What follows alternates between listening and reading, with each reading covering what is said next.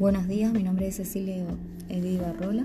Yo lo que voy a comentar son los beneficios para el estudiante dentro del aprendizaje híbrido. Eh, se destacan tres, el manejo del tiempo, promueve la autonomía del estudiante y la accesibilidad y disponibilidad de recursos.